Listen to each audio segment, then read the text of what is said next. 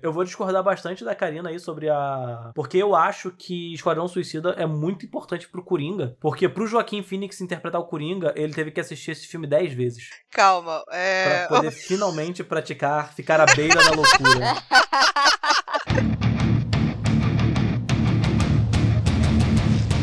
Trash Talks. Olá pessoal, bem-vindos ao Trash Talks, o podcast da Trasheira Violenta.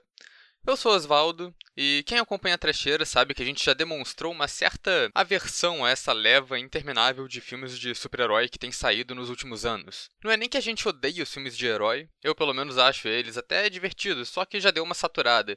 Parece que a gente está sempre assistindo o mesmo filme, parece um tipo de fast food de cinema. O que acho que é por serem filmes blockbusters, né? Mas esses filmes parecem ser muito mais controlados por um estúdio do que por um cineasta. Porém, vira e mexe aparece um filme de super-herói que consegue quebrar essa monotonia, que faz uma coisa diferente, que tem uma identidade única e que se destaca dos outros. E esses são os filmes que eu gosto de verdade no meio dessa leva. E acho que felizmente tem surgindo cada vez mais filmes autorais de super-herói por aí. O filme que a gente vai falar aqui hoje então é o novo filme do Esquadrão Suicida, mas acho que mais importante é o novo filme do James Gunn. É um filme que tem uma identidade própria, que é bem divertido, que mesmo sendo um filme de super-herói, foi um dos meus preferidos de 2021.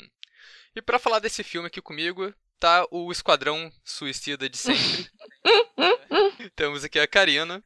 Eu tava distraída, gente, desculpa. E também temos a Rita. e aí, galera, fantasia de Alerquina em dois, no carnaval de 2022, hein? Posso estar sendo cínica ou não, fica, fica aí no ar. O meu, a minha frase de, a minha frase de impacto pronta era parecida com a da Rita, ainda bem que eu me distraí. Porque eu ia falar que agora eu finalmente entendo a hype em cima do cosplay de, de Arlequina. Porque ela realmente é maravilhosa. Mas dessa vez não vai dar pra galera fazer fantasia de casal, né? Arlequina e Coringa. Ainda bem, né? Ainda bem. Ponto para o James Gunn. E claro, para completar o nosso time, tem o Luiz, não podia faltar. Ah, salve, e eu acho que esse filme quebrou muito minha expectativa, que eu assisti pra rir e eu saí rindo de mim mesmo, que é meio filme. Eu achei que você ia falar que tinha chorado. Eu ia, mas eu não gosto muito de mentir, né? Antes da gente falar dos filmes, um pequeno jabá aqui. Lembre-se de seguir a gente no Spotify, ou seja lá qual for a rede que você escuta os podcasts. Assim você sempre sabe quando que a gente está lançando o podcast. E também a gente vai deixar aqui na descrição do podcast um e-mail da Trecheira Violenta para quem quiser dar um feedback. Acho que vamos pro contexto, né? Porque Esquadrão Suicida é um filme que teve bastante contexto aí para ser lançado, para sair do jeito que saiu. Então, o que é o Esquadrão Suicida, né? O primeiro filme é de 2016 e foi dirigido por um moço chamado David Ayer, né? Que é conhecido por ter escrito o roteiro desse filme com Denzel Washington chamado Training Day e dirigido, coitadinho, né? Outro flop. O Bright. Bright ele fez depois, não fez? Fez depois, fez depois. Esse filme, né, de 2016 foi uma bomba, é considerado um dos piores filmes de heróis já feitos na história do cinema. Coitadinho, né? Foi com Deus, menino David Ayer. Inclusive, ele fala, né? Olha, o corte que foi pro, do que o estúdio fez não é o meu filme, né? Ele tirou o dele na reta, porque todo mundo mete pau do primeiro Esquadrão Suicida. E o filme 2, como você disse, dirigido aí pelo James Gunn, conhecido pela franquia do Guardiões da Galáxia, né? né dentro do universo da Marvel. Conhecido por outros filmes, tipo Líder, Super. E se envolveu aí uma polêmica hum, há, há, uns anos, que ele foi demitido, né? A Disney demitiu ele porque encontrou uns tweets que ele falava um monte de coisa é, preconceituosa. É, trouxeram à tona uns tweets dele porque ele estava falando Isso. mal do Trump no Twitter. Então a galera apoiadora do Trump foram, tipo, caçaram uns tweets de 10 anos atrás do James Gunn que ele fazia piada de pedofilia. E aí trouxeram isso à tona. E conseguiram, né? Por um certo momento ali, o James Gunn foi cancelado. E a DC aproveitou, né? A DC aproveitou pra... e chamou o James Gunn, enquanto ele tava demitido da Marvel, pra, pra chegar lá pra dirigir o Esquadrão Suicida. E hoje eu vi uma entrevista com ele que foi muito boa. Ele falava alguma coisa do tipo... Depois que ele aceitou fazer o Esquadrão Suicida, ele assistiu o primeiro filme, né? O filme do David Ayer, que ele não tinha assistido ainda. Aí ele foi falar com a Warner e, e falou, tipo... O que desse filme que eu preciso manter? E a Warner respondeu, nada. Joia. Bacana. Canceladíssima, gata. Fez o mínimo, né? Pelo menos pediu desculpa, né? Falou, ó, fiz merda, falei um monte de merda, né? É, abaixou a cabeça pra cagada que fez. Mas o mais engraçado é que a galera que realmente. Isso chocou apenas a galera que conhecia o James Gunn como diretor de Guardiões da Galáxia. Porque quem sabe o passado do James Gunn, que ele veio direto da Troma, a empresa de filme trash que fazia, tipo, filmes bem grotescos, com, com humor mórbido. Tipo, sabe de onde que vem aqueles tweets com piada ruim, tipo, com, com os tweets merda que ele fez do passado, né? Mas 10 anos, 10 anos também é tempo suficiente pra pessoa mudar, acho que não importa a idade, né? É, é, isso é um bom ponto. Apesar dele ser, ter, ser cavalo, cavalo velho. Vamos voltar pro filme. E o Esquadrão Suicida, acho que a gente pode entrar um pouco na história dele também. Tipo, não que eu seja expert em quadrinho nem nada, na verdade eu não leio quadrinhos de super-herói. É, o Esquadrão Suicida era uma franquia popular, assim, da DC. Basicamente a ideia deles é, vamos pegar um grupo de vilões e forçar eles a trabalhar pro governo americano fazendo aquelas missões, umas coisas tipo se infiltrar em país inimigo, esse tipo de coisa. É, eles praticamente estão terceirizando aí os vilões pra não tomar a culpa se der merda ou alguma coisa for antiética. É, uns agentes dispensáveis, assim, que não precisam estar. tipo, eles já são vilões, né? Não precisam estar relacionados com o governo. Se eles forem pegos, eu vou falar, pô, eles são vilões. E é isso, o quadrinho do Esquadrão Suicida ele teve várias reencarnações, assim, ao longo dos tempos. A, a origem, acho que veio lá nos anos 50, mas a primeira oficial É. dos anos 80. Isso é uma coisa curiosa, porque o filme do James Gunn, ele pega muito mais coisa do quadrinho do que o filme do David Ayer, o que também ajuda o, o filme do James Gunn. Esse podcast vai acabar sendo um pouco uma comparação dos dois, mas é porque é porque é muito grande a diferença entre os dois. Assim, é muito grande. Geralmente a gente começa os podcasts com cada participante falando seu histórico com o filme. Eu acho que esse vai ser até meio sem graça, porque acho que todo mundo fez só a mesma coisa, né? Tipo, assistiu o Esquadrão Suicida antigo, achou uma merda, depois assistiu o novo sem esperar muita coisa e achou bom. Foi isso? Eu tenho uma história um pouco diferente, entre muitas aspas. Manda aí. Porque eu, a minha animação favorita da DC, Batman, o assalto a Arkham, que é a história do Esquadrão Suicida, praticamente. Tem toda a questão de ser uma das animações da época, assim, que muita gente gostou. Eu amei, tipo, demais. Quando anunciaram pro cinema, eu tava super ah, animado na primeira e foi bem decepcionante. Por, bom, que o filme é uma merda. E o segundo, é o tempo todo eu só pensava, mano, é isso que eu queria quatro anos atrás. É isso, é isso. Ou cinco, não lembro. Me remeteu muito às animações da. Eu, eu senti que foi o filme da DC. Inclusive, abrindo um parênteses aqui, eu acho que todas os live actions da DC são uma bosta. mas todas as animações são, tipo, absurdamente boas. Eu, eu sou fanzaço de 90% das animações da DC. Eu senti que vendo esse filme, eu me senti vendo uma animação da DC. Que teve todos os traços que eu quero ver num filme de quadrinho. Eu acho que foi a adaptação perfeita do que é um quadrinho em cinema. Queria fazer aqui uma pergunta pra Karina. E aí, Karina? Marvete ou DCZ? Então, é, como diria Laços de Família, eu não gosto de nenhuma das duas. Prefiro Bon Jovi. Mas... Ah, gente, eu, eu não gosto de super-herói. Eu não acompanho. Eu assisti pouca coisa. Pouco que eu assisti achei chato. Acho tudo mais do mesmo. Acho superestimado. Mas eu gostei desse filme. Eu prefiro a DC, mas eu não tenho muito argumento, não. Vai, vai com a cara, né? Vai É, com a eu, cara. eu gostei de Coringa. E eu gostei desse Esquadrão Suicida. Mas eu achei a Verdade. vinheta inicial cafona igual. É, pra mim, eu também não, não fui dos super-heróis, não. Nunca fui. Eu tive a proeza de. Quando saiu o Vingadores. Qual que é o, o último Vingadores? Endgame? É, o Ultimato. O anterior a esse, né? Até- Quando saiu a- os últimos filmes do Vingadores, eu tinha é, feito a proeza de não ter visto nenhum filme praticamente da franquia. Ter visto só o Capitão América, que saiu 10 anos antes. Então, super-herói também não é comigo. Eu gosto desses super-heróis mais diferentões, tipo o Kikaz, acho divertida a história, apesar. Acho que o 2 não é tão legal. Kikaz é de alguma coisa? Acho que é de história em quadrinho também. Mas é de Marvel ou DC ou alguma coisa assim ou não é nada? É da DC. Kikaz é da DC? Aí, ó. Ai, eu sou muito DCZ, gente. Nota do editor. Após uma breve pesquisa no Google, descobri que Kick-Ass, na verdade, foi publicado pela Marvel. Ai, eu sou muito DCZ, gente. Não, mas sério, o, é, você, o que você falou é interessante, porque quando eu, alguém falou assim, ah, assiste Vingadores, Guerra Civil, sei lá, uma coisa assim, muito bom. Aí eu, tá bom. Aí a pessoa, você só precisa ver esse filme aqui antes. Eram 18. Eram 18. eu obrigada. precisava ver 18 filmes pra assistir um filme. Eu falei, gente, eu não tenho tempo pra isso, que é isso? Aí eu comecei a pegar a birra da Marvel e aí eu não, sei lá. Mas eu gostei daquele do. do menino que morreu. Como é que é o nome? Que? Pantera Negra. Pantera Negra. Ah, tá. Em qual ocasião você assistiu o Esquadrão Suicida original, então? Eu gostei da premissa de ser os vilões e de. Eu gosto dos vilões do Batman, gente. Eu gosto dos filmes do, do Joel Schumacher. De Taque em Pedras, mas eu gosto. Acho bagaceira, acho um trash bom, acho um trash maneiro. E aí eu vi essa premissa já, os vilões numa missão especial. Eu gosto de vilão, falei, ah, interessante, vou assistir.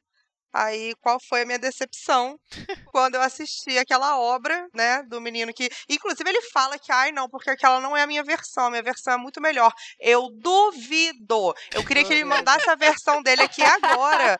Que eu duvido que a versão dele é melhor do que aquilo. Não, só se ele fez outro filme, ele fez dois, né? E aí, um ele mandou pro estúdio, o outro ele guardou no cofre dele. Não, querendo, mas aí ele mandou a versão dele pro estúdio. O estúdio fez uma parada diferente na versão dele, mas, tipo. Ele teve muito problema ali, né? Um dos maiores problemas foi que ele foi gravado pra ser uma coisa mais em linha com o que a DC estava fazendo, que é essa coisa sombria, que se leva a sério, miserável, sabe? Enquanto eles estavam fazendo isso, eles viram que a Marvel tava dando muito certo fazendo umas paradas, justamente o que o James Gunn tava fazendo ali com Guardiões da Galáxia, que era mais colorido, mais feliz, mais pra cima, com umas piadas. Então eles olharam pra. eh, Com, com as músicas pop, né? Que foi uma coisa que o James Gunn trouxe pra esses filmes da Marvel também, que ele trouxe pro Guardiões da Galáxia, com, com a trilha sonora lá do, da mixtape dele. Eu gosto de Guardiões da Galáxia. Eu só vi o primeiro, mas eu achei legal. É maneiro, é maneiro. Esse e é um humor legalzinho, tem umas piadinhas boas ali. Acho que isso faz um diferencial ali. Sim, e, e aí o que rolou? A, a DC viu que isso tava fazendo sucesso e falou, cara, eles lançaram aquele trailer do Esquadrão Suicida que tocava Bohemian Rhapsody, eu acho. E aí todo mundo na internet adorou, porque é só se colocar Bohemian Rhapsody a galera bate palma pra qualquer coisa. E foi isso, tipo, eles viraram e falaram, cara, agora a gente vai ter que fazer, reeditar o filme assim. Então eles reeditaram o filme. Claramente ele tem cara de ser um filme reeditado na pós-produção pra parecer uma coisa que ele não era. Só que é aquilo, o, a galera fala que o Esquadrão Suicida é o do David Ayer, é ruim por causa disso, né? Por causa das 25 músicas pop que tem por minuto, ou por causa das piadas que ficam deslocadas. Mas se você tirar isso, o filme continua ruim. Osvaldo, o menino do fogo, o menino do fogo, ele balança a mãozinha pra escrever bye. Nossa Pro pessoal. gente. Não, não existe contexto que essa cena funcione sem ser ruim. O filme de 2016, ele pode ser resumido o filme inteiro como Will Smith e amigos andando numa rua deserta conversando. É chato. Se você pegar o Iluminado, por exemplo, e botar, sei lá, a discografia inteira da Anitta nele, eu acho que o filme não fica tão ruim quanto o Esquadrão Suicida, pra botar a desculpa que é a música que estragou o negócio, tá ligado? Talvez fique mais assustador ainda. Vai ficar bem engraçado, na verdade. Eu, eu, acho que a gente tem que assistir o Iluminado ouvindo a Anitta junto, tá ligado? O tempo é o todo. Novo, é o novo Mágico de Oz Dark Side of the Moon. É o iluminado com a discografia da Anitta. Se você falou que, né, que o de 2016 é chato, acho que a gente pode entrar então na análise do James Gunn, do filme do James Gunn, que é o oposto disso, é extremamente objetivo, arrojado e ágil, né? E antes da gente entrar na discussão, eu já vou deixar aqui avisado, claro, vai ter aviso de spoilers aqui. É importante. Se você acha que você pode assistir Esquadrão Suicida falando, ah, spoiler de filme de herói, quem se importa? Porque eu faria isso. É, se importe, porque é muito bom assistir esse filme sem saber o que vai acontecer. Eu não tinha a menor ideia. Os primeiros cinco minutos de filme, se você pegar o spoiler disso, já estraga, porque o, o filme apresenta e em menos de cinco minutos ele vai te conquistar. Por conta de. A gente já pode falar? Pode, o spoiler tá avisado. O spoiler tá avisado. Cara, eles já apresentam uma equipe inteira. Eles botam lá os personagens, eles botam ali um avião, botam lá o, o cara com a bola, que eu não lembro o nome, iradíssimo. E aí. Savant, não é isso? É, É. o personagem Savant. Savannah. E ainda botam a Harley, tá ligado? Que na minha opinião é meio que a cara do que ele perguntar assim: ah, quem é o personagem mais importante? Não é a Harley Quinn, mas não é errado você responder a Harley Quinn também. Uhum. Porque ela tá ali no filme 1, ela tá em Aves de Rapina, onde ela foi, teve a redenção dela ali, que não teve o filme ruim pra acompanhar ela. E agora aqui, e tipo, ela já tá ali naquele, no primeiro grupo, mas já acabei de dar o spoiler. Naquele primeiro grupo, mano, Ele morre em 30 segundos. E é muito É boa aquela cena. Ai, cara, É eu adoro. Eu, eu adoro tudo sobre essa cena, cara. Mas, Oswaldo, antes da gente entrar, conta aí mais ou menos qual que é a trama desse filme. Eu hoje, pra fazer a minha pesquisa, eu li as primeiras edições do quadrinho dos anos 80 do Esquadrão Suicida e a trama foi tirada deles. O que rola é que a gente tem essa ilha na América do Sul, um país fictício, né? Esses países fictícios que sempre inventam pra filme de ação, que se chama Corto Maltese. Rolou um golpe militar que tirou a família que estava no governo. E, por causa disso, a Amanda Waller, que é interpretada pela Viola Davis, que é a cabeça do Esquadrão Suicida, né? A agente do governo que tá por trás de tudo. Viola Davis, coitada. Ela manda o Esquadrão Suicida pra invadir essa ilha de Corto Maltese pra neutralizar um experimento científico que tá acontecendo na base secreta de Jotunheim. Porque esse governo novo, essa ditadura que tá rolando no lugar agora, é anti-americana, acho que dá pra chamar assim, né? Então eles podem ter um risco para os Estados Unidos. Só que, claro, conforme o filme vai passando, você vai vendo que não é exatamente esse o objetivo da Amanda Waller e que tem muito mais coisa rolando ali do que parece e tem muita coisa cósmica, viajada, muitos momentos de terror, muitos momentos trash. É um filme muito esquisito na melhor das maneiras. Vamos voltar pra cena de abertura, então? Podemos voltar pra Vamos. cena de abertura. Eu não tinha a menor ideia, eu não conheço nem os personagens Ninguém conhece, da, Karina. da DC, então assim, eu não sabia se era aquilo foi feito pro filme, se já existia. Eu olhei e falei assim, gente, mas que galera esquisita, né, esse bichinho. Mas eu gostei muito do personagem do moço cabeludo, que tava mexendo com a bolinha lá. Falei, não, esse cara é maneiro. Inclusive, fiquei triste que ele morreu igual um pedaço de cocô, né, coitado. Pobrezinho. Não, isso foi uma sacada ótima do James Gunn também, que é pelo ator, que ele colocou o Michael Rooker pra fazer esse cara, e o Michael Rooker, ele tem cara de ser o protagonista ali no começo, justamente porque é um ator mais conhecido, ele fez o Yondu lá no Guardiões da Galáxia, Ah, pode que é um crer. personagem que a galera gosta bastante, ele fez Walking Dead, fait, então ele é um ator mais reconhecido pra galera do terror, ele fez, acho que Henry, um retrato de serial killer. E é muito bom isso, porque o Esquadrão Suicida do primeiro filme não faz sentido nenhum. E a gente vai começar as comparações, né? O David Ayer pegou uma galera completamente aleatória, tipo Capitão Boomerang, é um cara que só joga Uhum. boomerang nos outros, pra enfrentar uma ameaça sobrenatural super poderosa. Mas é muito bom isso, porque aí essa galera do primeiro time, que morre todo mundo, é uma galera muito, muito X, é uma galera que só tem poder inútil. O cara que sai o bracinho, o cara que joga o, o javelin, ele só tem, é só isso que ele faz. É um cinismo, assim, com filmes de super-herói, porque é uma galera tosca, uma galera que tem uns poderes inúteis, e quando eles chegam no lugar que tem perigo de verdade, eles só morrem muito rápido, porque realmente o que, que eles vão fazer, sabe? Eu achei o menino do. que o bracinho sai, achei ele fascinante. Maravilhoso. é o... De... Como é que é o nome dele? Detachable The Kid. Untouchable Kid. Is, Que, maravilhoso. aliás, é outro, é outro ator famoso fazendo uma ponta. Tem muito disso nesse filme. É o Nathan Fillion. Ainda é. O cara que estrelou séries tipo Castle e Firefly. Ele é um cara conhecido. Eu acho que é- esse filme ele abraça muito o ridículo do que é filme de super-heróis, né? Eu não sei o quanto os fãs de super-heróis riem de si mesmo e riem daquilo que eles gostam. Mas eu. Não riem. Não riem, né? Não riem. Porque Já- hoje gente chata pra se levar a sério. Com todo Porra. respeito, tá, Luiz? Você é diferente. Não, é isso. é- é- As pessoas, elas veneram o Batman, mas esquecem que é tipo só um cara vestido de morcego, sabe? Então tem uma coisa meio ridícula em torno do, do universo dos super-heróis. Eu acho que esse filme abraça muito bem isso. Então, todos os personagens aí, eles têm umas fantasias muito engraçadas, um capacete meio maior que a cabeça, umas roupas meio ridículas. E, e é muito engraçado. É sempre importante a gente lembrar que o Batman faz parte do 1% de bilionários do mundo e que ele poderia salvar Gotham de outras formas, mas não, ele escolhe se vestir de morcego e sair batendo em gente com doença mental. É, é, Então, assim. inclusive, Karina, eu acho que isso é um bom ponto que a galera sempre posta assim: ah, a Bat-família tem 30 pessoas e Gotham continua com crime, né? Por quê? E aí a resposta é, cara, crime se combate com educação, sistema social bom e não combater em gente pobre, tá ligado? Exatamente, É exatamente. isso. Então eu acho que o James Gunn ele abraça esse lado meio ridículo mesmo que tem nos filmes de super-herói.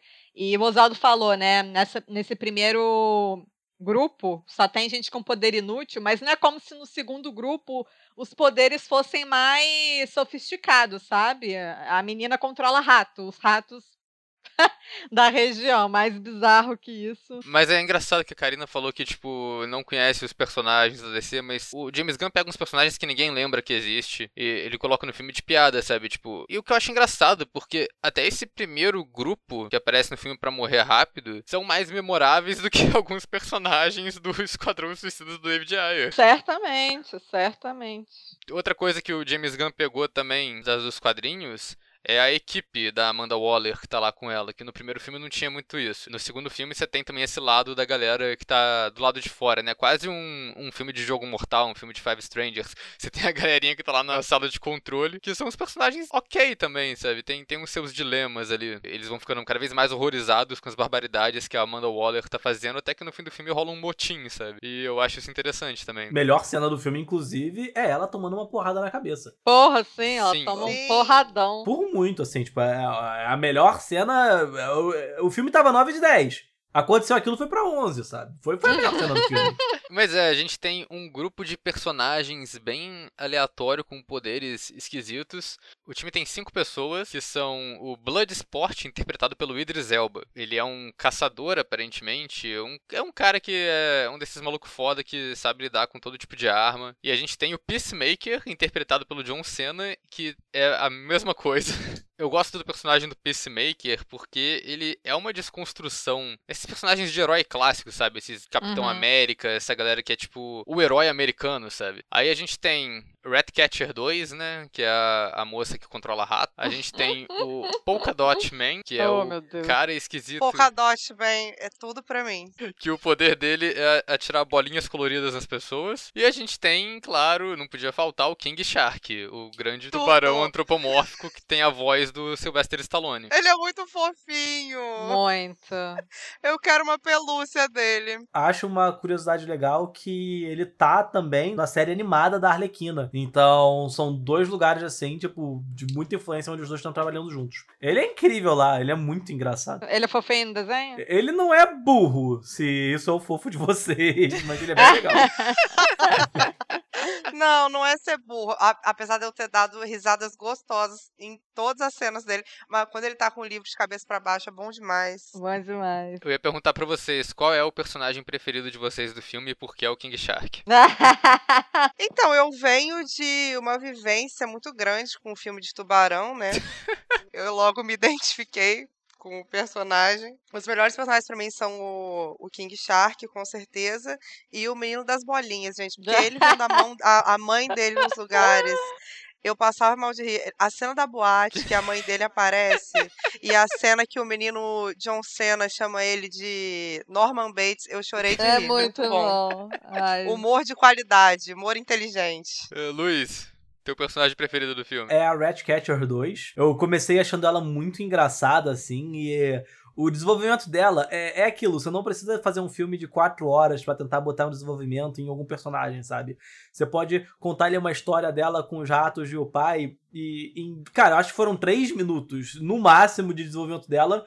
E você entendeu tudo que você precisa entender do personagem. E eu adoro ela de paixão. Tipo, ela pra mim foi super carismática. Foi a primeira vez que eu vi a atriz, né? Inclusive, se É, eu não me engano, ela é portuguesa, né? Uhum. E pra mim ela roubou completamente a cena num filme com vários personagens ladrões de cena. Ela é maravilhosa mesmo. E Engraçado que ela é Ratcatcher 2, porque o pai dela, que no filme é interpretado pelo Taika Waititi, é o, é o Ratcatcher 1.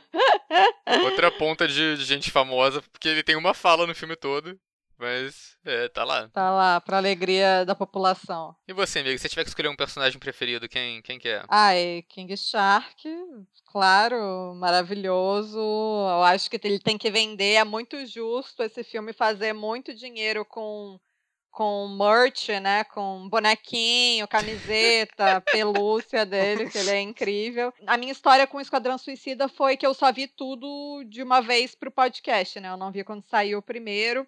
Eu adoro a Margot Robbie, acho ela maravilhosa. é, acho ela uma excelente atriz, mas não, não tinha muita relação com a Harley Quinn e eu amei ela no filme. Então ela também é uma das minhas personagens preferidas. Meio clichê, mas é o que Eu é que gosto tem. dela, eu gosto da energia, eu gosto da energia caótica dela, acho maravilhosa. Pra mim, ahn, é a King Shark também. Não tem, não tem como. Esse filme tem esse poder que o King Shark tem várias cenas em que acontece alguma coisa escrota com ele, tipo, ele cai do prédio, ele toma um monte de tiro. Eu nunca estive tão preocupado com um personagem recentemente, assim como eu estive com esse tubarão antropomórfico de computação gráfica. Que, aliás, um efeito muito bom, né? Acho que todos aqueles filmes Uhum. de tubarão com efeito ruim fizeram Hollywood aprimorar os seus efeitos de tubarão, que agora estão, porra, quando eles têm orçamento, eles fazem uns tubarões, assim, muito bons, né? Impressionante, meu. Pra quem veio de Sharks of the Corn, pra quem veio de Exorcist Shark, ver um computador de computação gráfica que funciona é maravilhoso. Mas você tá falando de se preocupar com ele, eu não lembro de ter tido uma reação tão genuína de quando os backyardigans lá foram encontrar com ele. Aí eu, ai, os amiguinhos dele. Aí eles começam a atacar ele e eu, tipo, eu fiquei triste de verdade. Eu, eu- eu entendo isso, porque naquela cena ali eu, eu fiquei com o coração partido. Eu falei, poxa, ele achava que era amigo, pô, que vacilo, sabe? Eu, eu fiquei com muita pena dele, sabe? Mas Muita. voltando ao filme de Tubarão, só queria deixar pontuado aqui que Sharks of the Corn correu para que Esquadrão Suicida 2 pudesse caminhar. É Com isso. certeza. Sharks of the Corn correu e tropeçou, né? correu e tropeçou. Igual Guardiões da Galáxia, o filme consegue equilibrar bem todos esses personagens. E cada um tem o seu arco ali no filme, né? Cada um tem o seu momento de brilhar, tem as sua, suas relações únicas ali. Eu acho isso muito bom. Eu gosto bastante do Bloodsport. Vou voltar de novo no filme do David Ayer, mas as primeiras cenas assim que estabelecem. Porque o Bloodsport nesse filme, na verdade, o Idris Elba, se eu não me engano, ele ia interpretar o Deadshot. Que é o personagem Ah, do nossa. Will Smith do primeiro filme. Aí, mas de última hora, o, acho que o James Gunn, alguém lá, decidiu que eles não iam fazer isso e que se eles quisessem eles traziam o Will Smith de volta. Eles só ressuscitaram lá, pegaram outro personagem aleatório do catálogo de personagens da DC e colocaram lá. Mas é nítido como tem essa semelhança com o Deadshot do primeiro.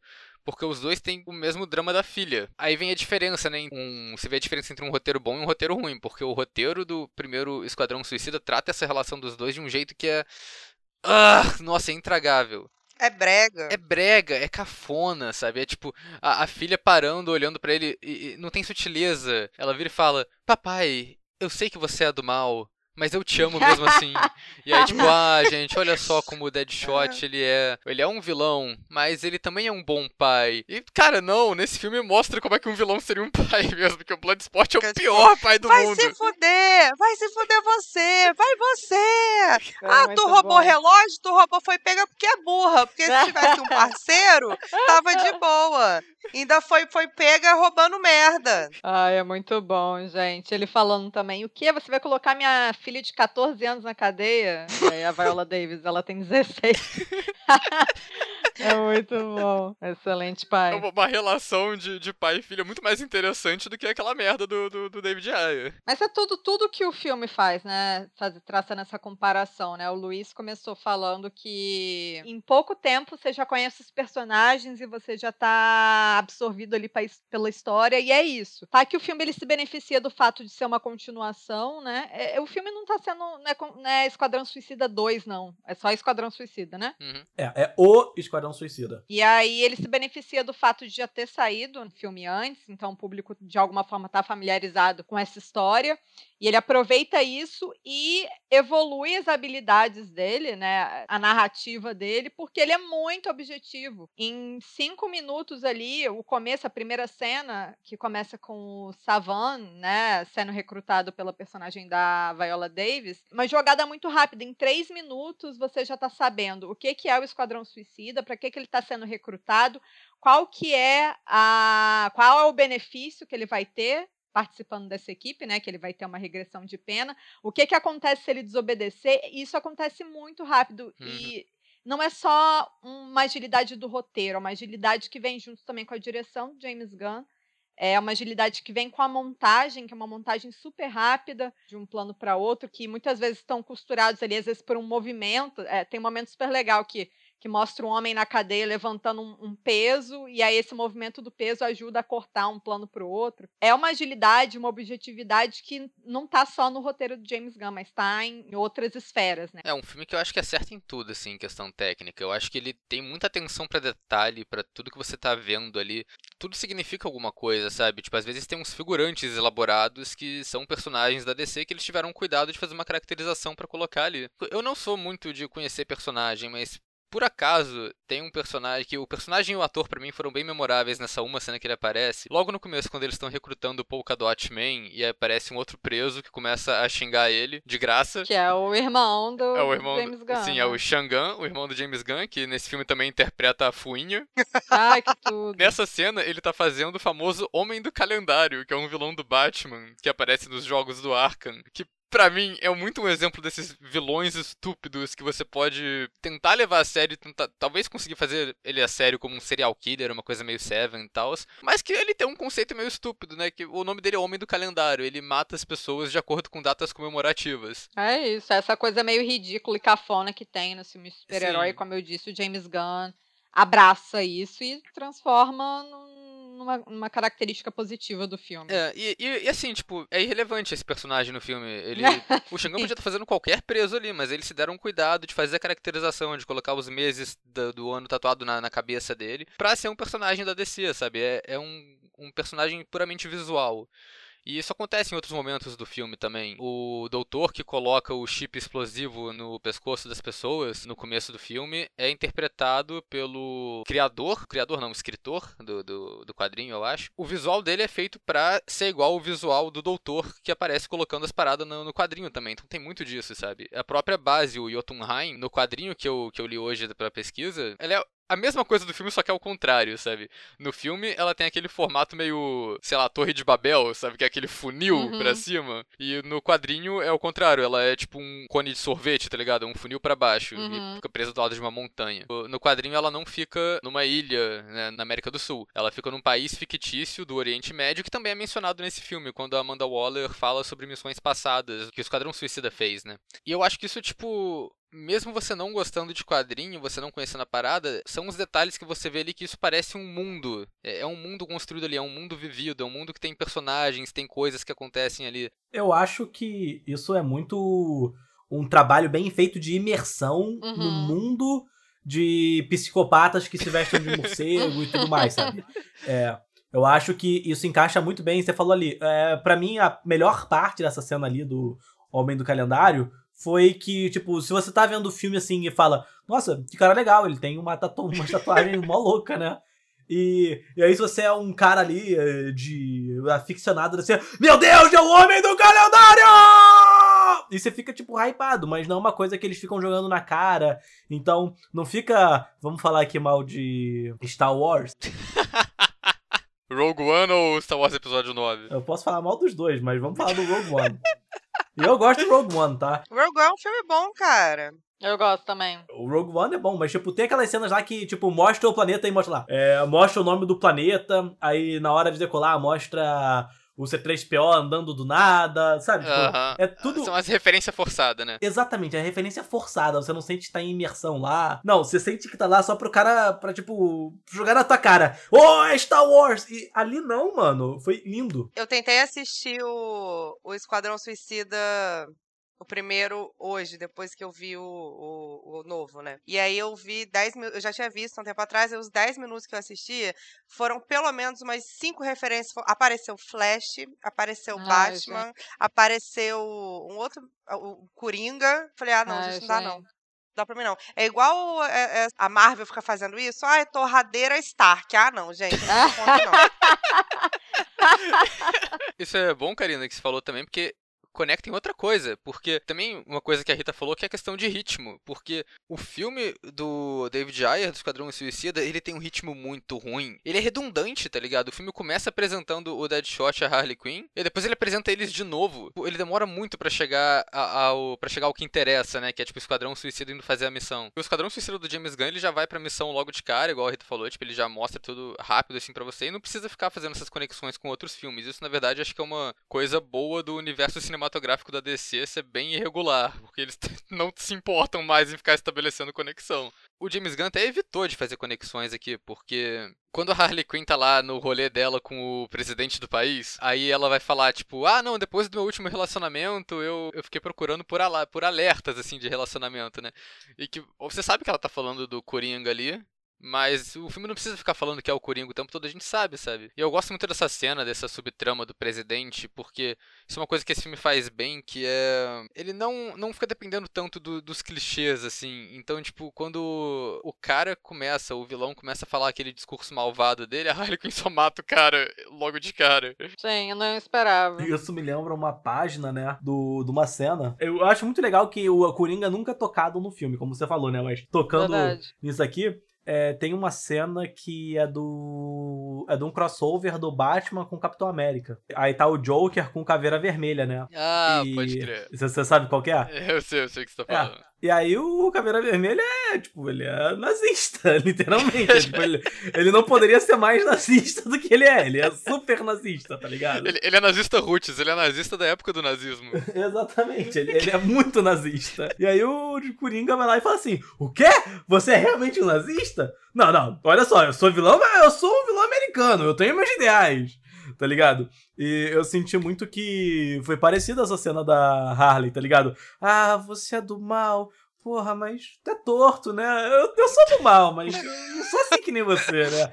Ela mata ele. Eu, eu senti, eu, eu- senti o mesmo sentimento daquela cena lá, sabe? Tipo, te- tem um limite ali, tá ligado? Do, do- Ah. que é muito errado. Isso, isso, na verdade, é um tema do filme todo, né? Do, do de onde são os limites. É interessante isso, porque você tem. é, qual é o limite que vai fazer, por exemplo, o Bloodsport, o Idris Elba? Ele tem vários arcos de personagem ali que ele passa. Um deles é isso, tipo, é ele falando, eu não sou um cara legal, sabe? Eu, sou, eu reconheço que eu sou que eu sou babaca. E no final você não, tipo, ele, ele tem um limite do que é mal ali pra ele, que ele vira e fala, não, agora eu vou, vou, vou ajudar essa galera. É o famoso, é o famoso vilão com ética. Vilão com ética, é isso. Eu sou vilão, Amei. mas calma aí também, amor. Deixa aqui. O pessoal da sala de comando lá, junto com a Amanda Waller também, tipo, tem o limite que, que ela cruzou, que eles fizeram um motim contra ela. O, o Rick Flag é outro, né? Outro personagem que a gente não mencionou muito aqui, mas que eu acho que a, a diferença dele pro- do primeiro pra esse filme é gritante, que no primeiro filme ele é genérico, ninguém lembra o que ele faz naquele filme. Sim. Mas nesse filme ele tá muito engraçado. Ele tem personalidade, é, eu fiquei impressionado. Fiquei impressionado. E ele tem isso também, a questão do limite dele. Ele serve o país dele, mas quando ele descobre que os Estados Unidos estava por trás desse projeto que eles estão querendo encobrir o tempo todo, ele decide não, cara, a galera tem que saber disso. A gente não pode encobrir isso, isso é uma parada grande, eu não vou, não vou apoiar que nosso governo continue matando gente assim. Tipo, tem tem o, negócio do limite ali o tempo todo. Uma coisa que me incomoda um pouco em filmes de super-herói no geral é o nacionalismo americano excessivo. Isso é um negócio que me irrita, porque normalmente se os Estados Unidos está de um lado, eu tô do outro. Então, Eu fica amo. complicado pra mim. Tipo, eu, assim, entendo que o filme é de lá e a galera tem esse sentimento muito forte, mas eu, eu acabo ficando tipo assim, ah, olha lá os ridículos, olha lá, americano ridículo. Olha lá, só porque fala, é vilão, fala espanhol. Aí uns negócios assim, sabe? Isso é um tema, né? é, que você que não viu os filmes da Marvel, eu acho que o Capitão América trabalha muito bem, que ele para de ser chamado de Capitão América ao longo dos filmes. E ele vira só o Capitão, o Captain. Que. Porque justamente, porque toda a temática dele é que ele para de concordar com o governo, tá ligado? Ele fala assim, pô, mano, eu não sei se a gente tá fazendo a coisa certa. O Guerra Civil é sobre isso, é o Tony Stark querendo, entre aspas, regular os heróis, deixar uma parada mais controlada por governo, e o Capitão América falando, quer dizer, o Capitão, né, vamos chamar ele só de Capitão por conta disso, falando, não. E é, é isso o plot, eu acho que é uma coisa que realmente incomoda muito em, em cinema em geral, é, esses filmes de herói, que eu tô sentindo que tem cada vez mais coisa contra isso. Mas, tanto é que, por exemplo, o Pantera Negra que eu gostei é completamente diferente essa pegada. Já é- então, então eu consegui me achar muito mais interessante do que, ai, somos do governo dos Estados Unidos e precisamos salvar o mundo dos vilões malvados que querem nos atacar com tecnologia avançada nuclear. Sabe? Tipo, ai, gente. E eu achei, eu achei muito engraçado isso, porque quando a gente tava assistindo ao filme, né? é, eu, eu e a Karina, na cena que isso acontece, né? O Rick Flag, ele fala: Não, eu vou liberar isso pra galera, o mundo tem que saber disso. E o Peacemaker, o personagem do John Cena, ele fala: Não, eu vou, eu tô servindo meu país, eu vou te matar pra você não fazer essa porra. Os dois começam a lutar. Aí a Karina decidiu decidiu quebrar o tabu e falou: Mas eu concordo muito mais com o cara de amarelo, porque ela não sabe o nome do personagem. E aí eu virei, Karina, mas é pra você concordar com ele, o filme tá colocando o Peacemaker como vilão desde o começo. Aí a Karina falou, ah, tá. Eu tentei quebrar o tabu, mas não consegui. O tabu já tinha sido quebrado. Esse roteiro é aquele tipo de filme que ele tem momentos de drama, ele tem momentos de desenvolvimento de personagem, tem momentos mais é, silenciosos assim, mas eu acho que o tempo todo ele tem humor e o humor que em alguns momentos muito específicos não funcionou para mim, mas maior parte do tempo eu ria e eu ria demais com esse filme. Que o começo todo para mim foi uma grande pontada ao filme do David Ayer também, né? Tipo, eles chegam lá e aí o o Savan vira e fala ah, então esse é o famoso esquadrão suicida. O Rick Flag fala, ah não, esse termo é pejorativo. Que aí me remeteu a cena que o Will Smith inventa o esquadrão suicida, aquela cena brega, ele falando, o que somos nós? Um tipo de esquadrão suicida? E eu, eu ri, eu ri demais logo no começo na cena que eles estão falando do Fuinha, né? Que personagem peculiar. Não, gente, relaxa, ele é inofensivo. Quer dizer, ele não é inofensivo, ele matou 27 crianças. e é isso, trazer o humor pro Rick Flag deixa ele mais leve, mais fácil de identificar com ele, porque no outro Esquadrão Suicida ele só é um cara branco sarado e galã, que namora a cara da Levine, sabe? Nesse filme ele tem muito mais personalidade. É o mesmo personagem? pois é, menina. Pra você passada, ver. Pra você passada. ver. Que, aliás, a, a cara da Levine ele termina o primeiro filme como um casal, né? Nesse filme, o James Gunn fingiu que, não, fingiu que a cara da Levine não existia. Vamos, ela é modelo, né? Vamos deixar ela como modelo. O quê? Aquela coisa. É, DC, o que, que eu preciso manter daquele filme? Nada, James Gunn. Ah, então tá ótimo. Tem uma cena também que eu acho engraçado, que é um humor que muitas vezes ele não é nem dito, né? É só físico. Quando a Harley Quinn encontra, né, o grupo, e aí ela abraça o Rick Flag, e aí ele abraça ela de, ele, ela de volta, né? E faz um carinho nela com a arma. Eu acho tão engraçado.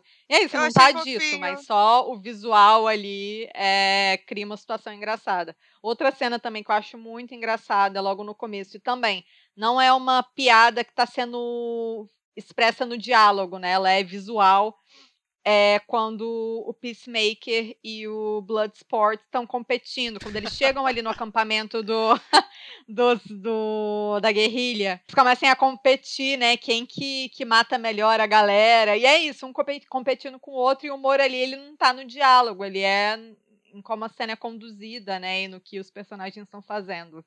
E é muito perspicaz. Inclusive, essa cena tem uma frase que eu achei muito sensacional, que o quando ele mata o cara com um negócio que explode, e aí ele fala, tipo, ninguém gosta de gente que fica se exibindo. Aí ele, gosta sim, quando que a pessoa tá exibindo, é muito legal.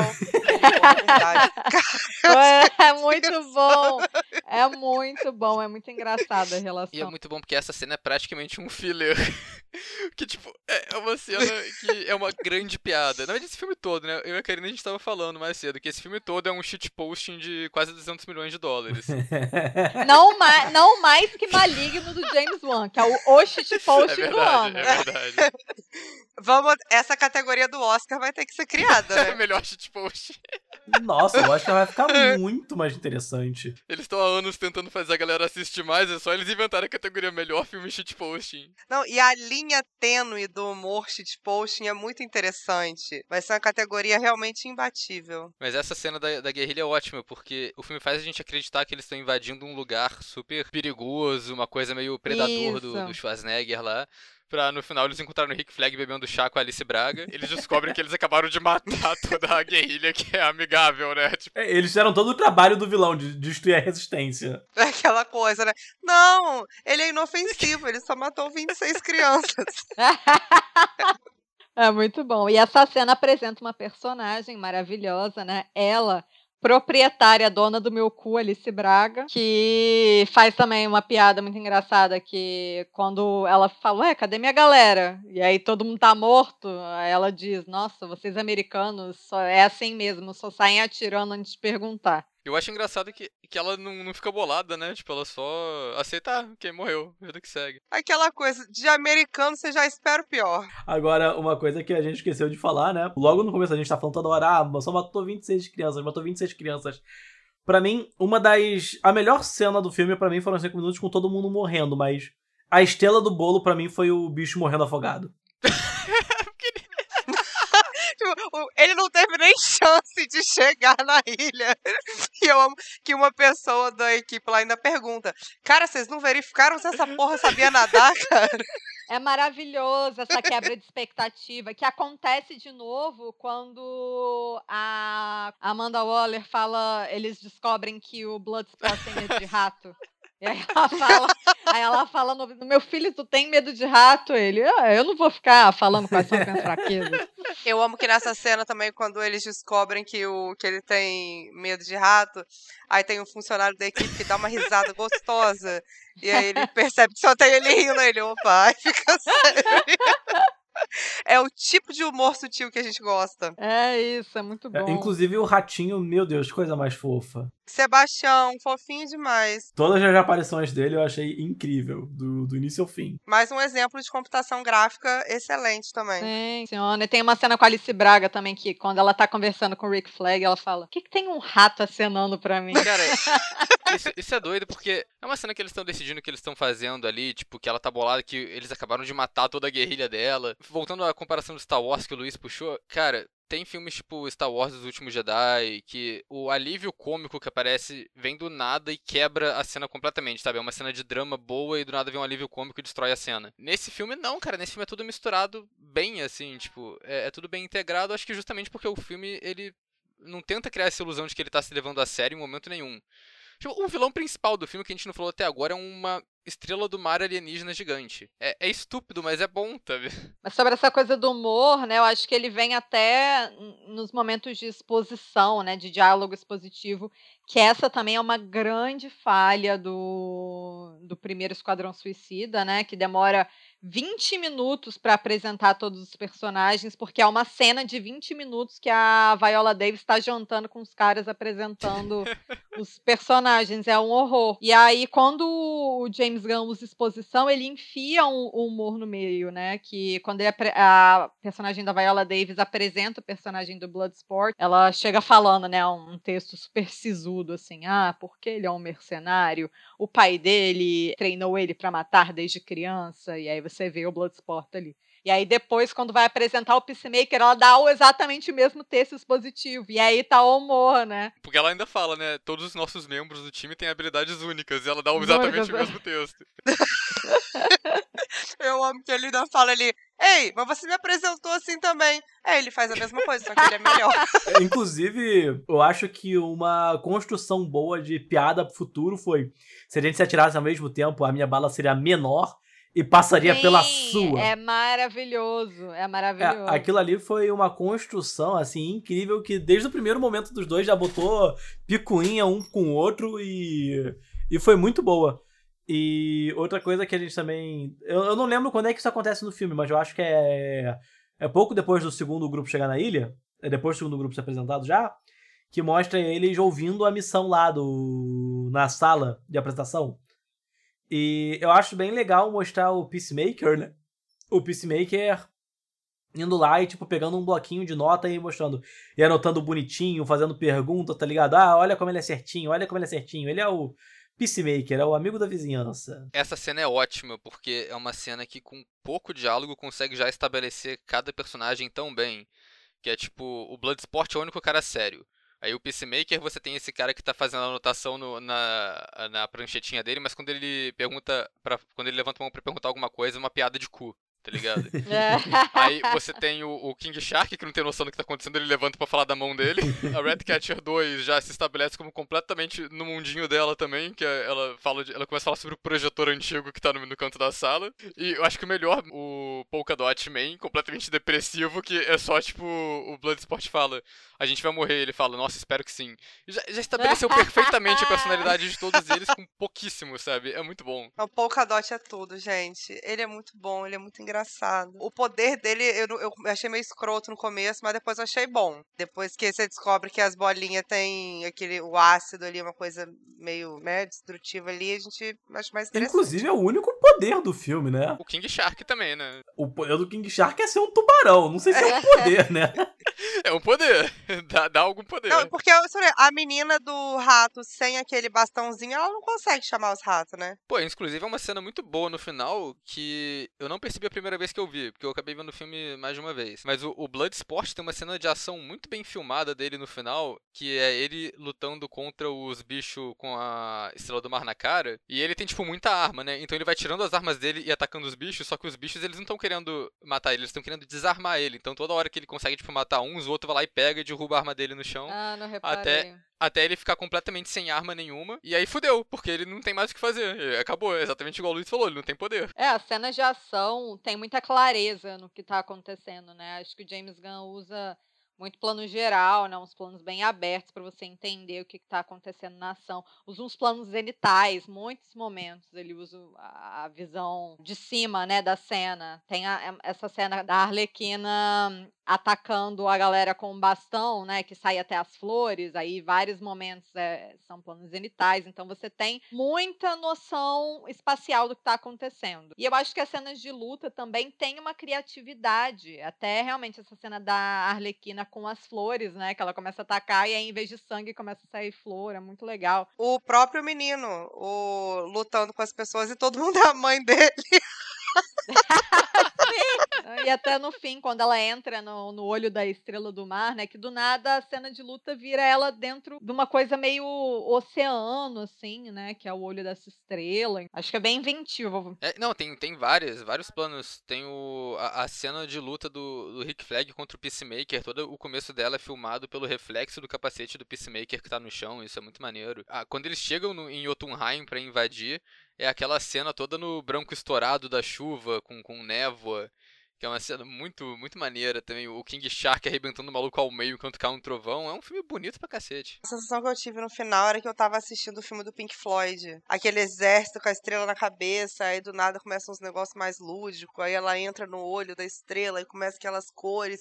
Falei, gente, se colocar uma canção do Pink Floyd ali, tá pronto, né, o filme. É The Wall tá Parte pronto. 2. Não teve Pink Floyd, mas teve Gloria Groove. Teve Glória Groove e Mamacita. é. E Mamacita, amores. Tem uma carreira bem linda lá Com fora. certeza. já dizia Inclusive, vocês viram que ela, ela gravou um vídeo pra divulgar Esquadrão Suicida? Prediou, Ela foi. como a. Como, tipo, como se fosse a Viola Davis lá, recrutando. É muito engraçado, cara. É muito bom. Já que a gente tá falando do final já, eu tenho uma crítica ao senhor Oswaldo, que ele falou: ah, não, o último.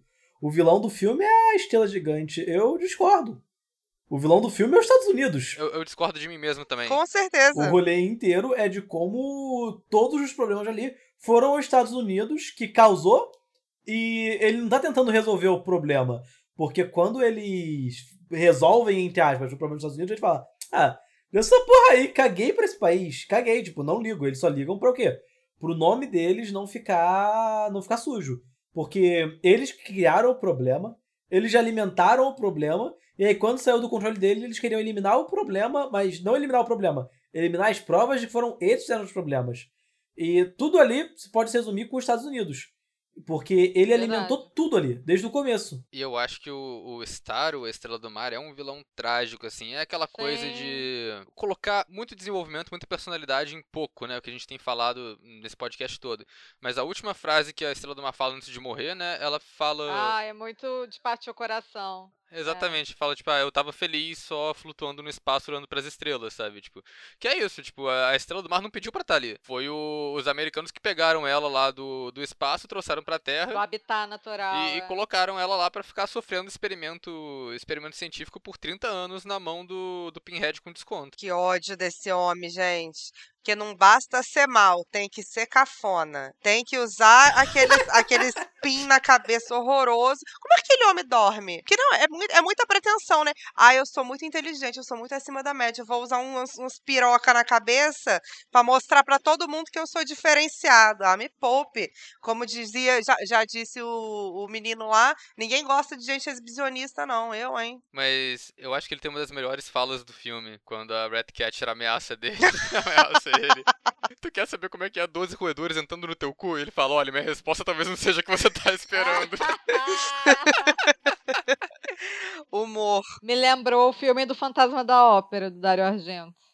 Nossa, pesadíssima referência. O Bacanal? não, o, o cara é pegando os ratos, Luiz. Ah, nossa, não! Felizmente eu já tinha apagado essa imagem da minha cabeça e infelizmente a Rita ressuscitou ela aqui. Obrigada, É, Você preferia que fosse o Fantasma da Ópera do Joel Schumacher, né? com certeza. Meu objetivo a partir de hoje é citar o Joel Schumacher em absolutamente todas as edições do podcast. Mas o pior é que esse, esse roteiro tem umas piadas nível Edgar Wright, assim, de roteiro, mas tem um bagulho, e é, é muita viagem, mas, tipo, tem essa piada do, do, do pensador, né, do The Thinker, que ele fala dos roedores entrando no cu dele. No começo do filme, a pergunta que o John Cena faz lá na entrevista, ele fala, tipo, projeto Estrela do Mar. Estrela do Mar é um eufemismo pra cu. Isso, é, isso tem relação? A Viola Davis fala que não. Mas, se você juntar essas duas informações, acaba que esse é o final do filme. É um monte de roedor entrando na Estrela do Mar. Eita caralho, é verdade. É o quê? É verdade. Mas fora isso, vamos para outras questões, né? Trilha sonora, que aí comparado o outro filme, que eu acho que eventualmente a gente vai entrar nele, né? Ele é um equívoco quanto ao uso da trilha sonora. Parece que foi feito para sabendo, sabendo que o público dele eram pré-adolescentes de 13 anos, então o que, que ele faz? Vou pegar todos aqui os hits para fazer uma playlist para esse povo, para educar esses jovens com os clássicos, o Esquadrão Suicida do James Gunn não faz isso, né? Ele sabe pontualmente quando usar a trilha sonora, não vira aquele carnaval que é o primeiro Esquadrão Suicida, que é um constrangimento. É um uso de trilha bem melhor também, porque não é uma trilha óbvia. O primeiro filme, ele usa é, literalmente as primeiras músicas que você pensa, tipo House of the Rising Sun do The Animals, Bohemian Rhapsody, Fortunate Son do, do Creedence, Sympathy for the Devil, umas músicas, umas músicas autodescritivas, assim, sabe? Tipo, vamos apresentar Amanda Waller, ela é pra ser figura maligna, então vai ser Sympathy for the Devil, a música que fala do diabo. É, tipo, é óbvio, mas esse filme ele, ele é mais. é, A trilha sonora tem parte do humor da trama também, né? Tipo, a, o crédito, os créditos iniciais do filme passando por todo mundo que morreu naquele massacre no começo, tocando uma música que eu não vou lembrar quem é o artista agora, mas é uma música que basicamente é o artista listando amigos dele que morreram. Não é uma música exatamente autodescritiva, mas é uma música meio que. Tem uma conexão, né? Tem uma conexão e tá lá bem cínica passando ali em cima, tipo, olha só, morreu todo mundo mesmo, cara, é isso daí. Eu acho que o Black Francis do Pixies, ele deve ter feito alguma promoção de pandemia pra liberar Rei pra blockbuster, porque já é o, sei lá, segundo ou terceiro filme aleatório blockbusterzão que toca essa música que eu gosto muito, inclusive. Agora todo mundo gosta dela, Karina, porque ela tava em filme de super-herói. É, eu, eu- é porque hoje em dia eu sou uma pessoa melhor e aí eu não me importo mais com isso. Mas se fosse há uns anos atrás eu ia ficar boladíssima. Tipo, na época que você fez vários tweets reclamando sobre como você não foi no show do Pix. É tipo isso. Felizmente todos devidamente apagados. Acho que aí uma coisa interessante que a gente tinha não falado foi as apostas ali. O grupo de suporte da Amanda Whaler, né? Acho que aquela cena dele de apostando é tão legal porque pra mim passa a seguinte mensagem. Ah, isso é uma parada corriqueira, a gente gosta de apostar.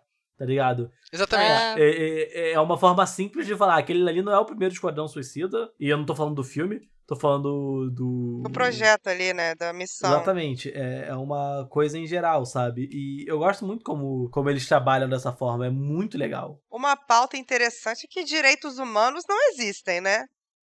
Porque, porque obrigar os caras a fazer uma missão suicida e colocar um, um aparelho de explodir a cabeça, caso né, desista no meio, igual aconteceu com o coitado do, do cara lá de cabelo comprido no começo do filme, não acho que é muito ético, né? Então, ética realmente é um conceito muito flutuante aí.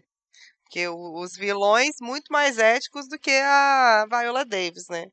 Que não sei o que ela tava na cabeça quando ela aceitou participar do primeiro Esquadrão Suicida. Devia estar querendo comprar uma Ferrari nova, alguma coisa, porque o How to Get Away with Murder tava no auge. Mas, enfim, né? Mas nesse segundo ela tá mandando bem pra caralho, né? tá, mandando bem Ela pra tá cacete. surtando total ali. Nossa, ela tá. Na cena que ela tá ameaçando a galera, que ela, ela mantém essa postura o filme todo de tipo de a chefona. Na cena que no final, quando a galera começa a desrespeitar ela, ela perde total a, a linha. Ela começa a xingar a galera. Tipo, seus bandos de merda, seus filha da puta, não sei o que. Ela, ela perde total. Tipo, é que o que ela tinha sobre a galera, o poder ali, a moral, foi pro saco. Tanto é que ela levou uma paulada na cabeça, né? Paulada não, uma. É com taco de golfe, que ela tava usando mais cedo no filme também pra. Ah, Pra verdade. praticar, porque ela ia jogar com alguém. É, uma coisa que eu acho legal, que talvez só eu tenha essa referência, mas é que na animação do Esquadrão Suicida, a missão deles, né, é matar o Charada. E por que, que eles queriam matar o Charada que tava preso dentro do asilo Arkham? Porque ele foi um membro do Esquadrão Suicida anterior ele tinha descoberto como destruir o coisa, como impedir o negócio de explodir. E aí Ah, era legal. todo o plot do filme é como que o controle dela sobre eles, né, era a partir do medo. E aquele que conseguiu tirar essa corrente dela de poder controlar os maiores criminosos da Terra é o que dá medo dela, é o que precisava de uma missão inteira só pra ir atrás dele. Eu gosto do Charada, mas a minha referência de Charada é o Jim Carrey. Eu não sei se é muito boa. Cara, o Charada é o Jigsaw do jogo do, do Pô, eu, Batman. eu, eu gosto, cara. E, curiosamente, o filme é de quem? Joel Schumacher. Então, I, re I rest my case.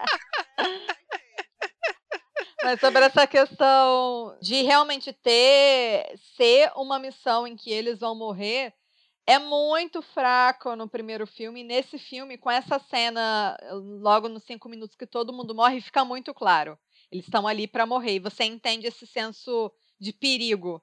No primeiro filme, não. É só Will Smith e, sua turma andando por. Qual que é a cidade que a história se passa? Não sei. Sei lá, andando- eles estão andando por um monte de rua abandonada. E, e aí, é, amiga, já que você entrou nisso, vou fazer mais uma comparação aqui também, que eu acho que é, é bem pertinente, que o primeiro Esquadrão Suicida é só um desperdício de, de ideia, um desperdício de tudo aquilo lá, né? Desperdício de talento e tudo mais. E ganhou um Oscar. Oscar de quê? Melhor shitposting? Se prepara. Melhor maquiagem, Gente, Karina. a, a categoria de melhor maquiagem do Oscar é uma piada, né? Mas enfim, mas o, o primeiro Esquadrão Suicida é aquilo, tipo, qual é a essência do Esquadrão Suicida? É você mandar essa galera em missões que os heróis não podem fazer porque elas são de moralidade duvidosa. E aí eles mandam o Esquadrão Suicida fazer uma missão que qualquer herói pode fazer porque é uma coisa que tá ameaçando a cidade. É, é aquela coisa, o, o- isso também vai encaixar no próximo tema que eu ia puxar, que são efeitos. Porque esse filme, ele talvez seja um dos filmes de super-herói que tem mais gore de todos. E isso porque a maioria das pessoas que tá lá pra morrer são pessoas mesmo, são humanos. O Esquadrão Suicida tá matando gente o tempo todo. E isso é uma coisa que o Esquadrão Suicida pode fazer, porque exatamente, tipo, eles são, eles não são heróis. Eles podem matar gente à vontade. E o primeiro filme desperdiça isso completamente, que eles fazem o Esquadrão Suicida matar um monte de bichos genérico de computação gráfica o filme todo. Então, tipo, não tem graça. O primeiro Esquadrão Suicida, se eu não me engano, a classificação etária dele é 13 anos. Eles ficaram com medo da classificação, não sei. Mas eu sei que aí nesse filme eles colocaram uma missão bem estilo filme de ação anos 80 e colocaram um gore lindo de ver. Tipo, esse filme tem efeito de todo jeito. Cara, tem muito efeito prático maneiro. E o que eu achei maneiro é que tem uns efeitos digitais bons também. Tipo, quando, sei lá, o tubarão parte a pessoa ao meio, é maneiraço. E não, não é videogame, é um negócio que é, é um efeito digital que funciona. Tem vários efeitos digitais que funcionam. Esse foi o primeiro que veio na minha cabeça agora. E tem muito ferimento deles mesmos ali, dos atores principais. Eles têm vários ferimentos na cara. E é tudo muito bem feito. Olha, é, é lindo de ver. Eu acho que quem, quem é o maior destaque de efeito do filme é o Polka Dot Man, porque é, é aquilo, é pegar uma ideia estúpida dos quadrinhos de tipo o cara que atira a bolinha colorida e transformar em body horror. Exatamente. É tipo o desafio de face-off, né? Pega uma ideia estúpida e transforma numa coisa que funcione na tela. Os efeitos dele funcionam em dois aspectos. Ele tem um efeito prático de prótese na cara dele, né? Com a cara dele brilhando toda grotesca, deformada, quando ele não libera as bolinhas. Quando ele ataca as pessoas com as bolinhas, é um efeito de, tipo, bizarro de gente derretendo e, e de se despedaçando. É muito bom. Acho que nessa questão de, de humor mórbido, assim, esse filme, ele. O único outro filme de herói que consegue quase que ser, é, ser mais ou menos equivalente a esse é Deadpool 2, assim, no máximo. Mas o que mais? A gente falou da atuação, a gente falou muito bem da Viola Davis, né? Mas eu acho que o Idris Elba também, também entrega. A Margot Robbie. Eu acho que a personagem, né? Ela é um sucesso, isso é inegável, a Harley Quinn, independente do primeiro filme ser o que é. E ela injeta um carisma muito grande na personagem. Mesmo o primeiro filme tendo um roteiro horrível, ela, tem, ela é carismática. E nesse filme só é, lapida né, o carisma dela, acho. A Harley Quinn, ela carregou o Esquadrão Suicida nas costas, o primeiro. Ela foi a única coisa que salvou, tanto é que ela ganhou o filme só dela, depois que eu não assisti, não sei se é bom. Ela é muito boa. E a caracterização ficou muito boa. Tem um problema que é o Coringa, porque o Coringa do Jared Leto, pelo amor de Deus, que mico, que mico. É melhor ter ficado em casa. Gente, é constrangedor. Eu, eu parei, eu, eu, vi, eu vi pouco tempo do filme, mas assim, foi o suficiente para eu pausar e falar: eu não aguento mais ver o Jared Leto passando essa vergonha, eu não quero. É aquela coisa, né? A Karina leu hoje o relato do David Ayer, ele falando que ele é um cara que ele cresceu nas ruas, participou de gangue, um monte de coisa assim. Eu acho que ele tentou trazer isso pro filme do Esquadrão Suicida e isso acabou, tipo, refletindo nos personagens que eles todos têm essa coisa meio das ruas, assim, tipo, é o Coringa com os, os dentes de prata, o El Diablo, né, que é, tipo, é um cara que é meio dessa gangue, gangue latina. Mas a parada é que, tipo, eu, eu acho que ele tentou transformar isso para combinar aquele universo de filmes sombrios a só que, sei lá, só não funcionou, sabe? O Coringa ficou, ficou esquisito, porque o Coringa do, do Half Ledger era, tipo, um membro de gangue, mas ele era um cara que ele era esquisito pros membros de gangue, sabe? Tipo, é uma coisa que tá a reunião dos membros de gangue lá, e ele chegava e todo mundo ficava, quem é esse palhaço? Tipo, ele era um cara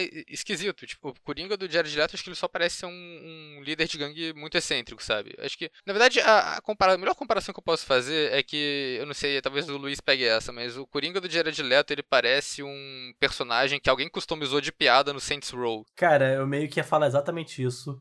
Não usando a referência a Saints Row, mas eu ia falar que é, ele parece aquele cara que tá tentando demais ser um líder de gangue. Ele, ele tá tentando muito, muito, muito. Mas expliquem aí pro ouvinte o que, que é Saints Row. Saints Row é um jogo de videogame que é tipo um GTA, só que mais pelo meme, que não se leva a sério. Aí tu pode só editar seu personagem e se quiser fazer um cara que tem dente de prata com cabelo verde e cara branca e tipo, é, com tatuagem na cara, você pode, você pode avacalhar seu personagem do jeito como quiser. E é isso que ele parece. Cara, eu não sou nenhuma especialista em DC, mas o que assim, como que, que eu acho fascinante assim no Coringa, tanto no do, do Heath Ledger quanto do Joaquim Phoenix, é a questão mental mesmo, sabe? Você vê o quanto aquela pessoa é meio surtada mesmo, assim, por uma série de questões. E o Jared Leto não me passa isso, não. Passa, não. Ele me passa só ser arrogante. Ser arrogante e babaca. Não, não. Nos flashbacks, ele parece que não suporta a Harley Quinn. E no tempo presente do filme, ele tá apaixonado, querendo ir atrás dela de qualquer maneira. É um confronto que você fica meio é. perdido, assim. Eu acho que é Desencontro. muito pelo sentimento de posse que ele tem, sabe? E não, e, tipo, ele uhum. realmente despreza ela. Eu acho que isso aí é em várias, várias comics diferentes. Você vê que ele sempre despreza ela, trata ele como lixo, o verdadeiro amor platônico da vida dele é o, é o rico de morcego.